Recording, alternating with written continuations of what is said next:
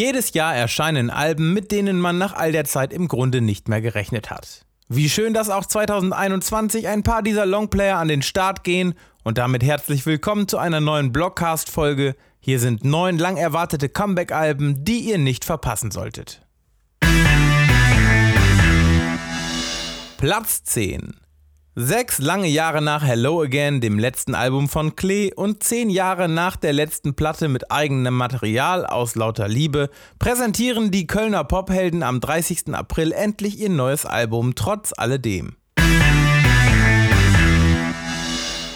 Platz 9. The Noticed präsentierten 2021 ihr mit Spannung erwartetes neues Album Vertigo Days, das erste nach siebenjähriger Releasepause, der Nachfolger von Close to the Glass aus 2014. Platz 8. Kaum zu glauben, aber wahr. Sieben lange Jahre nach ihrem letzten Album melden sich Japanik am 30. April mit einer neuen Platte zurück aus dem Studio. Die Gruppe lautet der Titel ihres sechsten Longplayers. Platz 7. In den vergangenen Jahren veröffentlichte Serge Tankian vor allem Soundtracks, sein letztes Soloalbum liegt jedoch bereits acht Jahre zurück.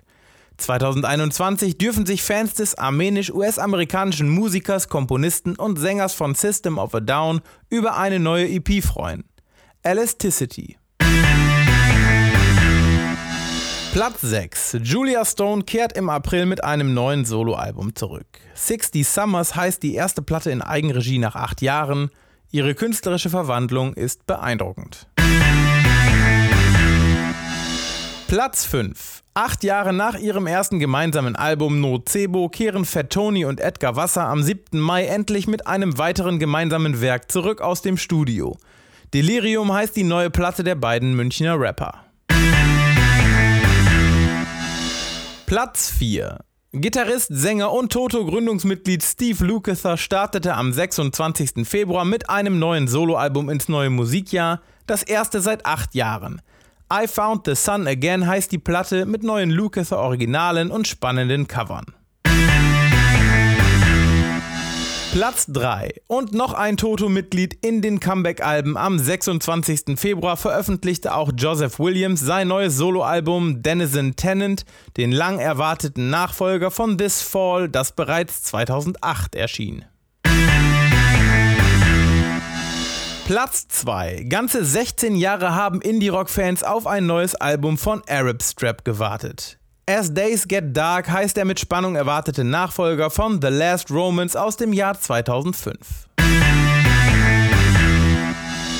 Und Platz 1. 2021 sind auch Liquid Tension Experiment endlich mit einem neuen Studioalbum zurückgekehrt, dem ersten seit 22 Jahren. LTE3 heißt die Platte der Progressive Rock Supergroup, der Nachfolger von Liquid Tension Experiment 2 aus 1999.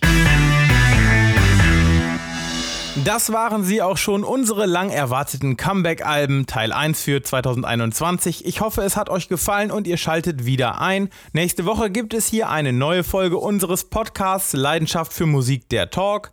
Bis dahin würde ich mich freuen, wenn ihr uns abonniert bei Spotify, Apple Podcast oder in eurem Lieblingspodcast-Player. Auf Wiederhören!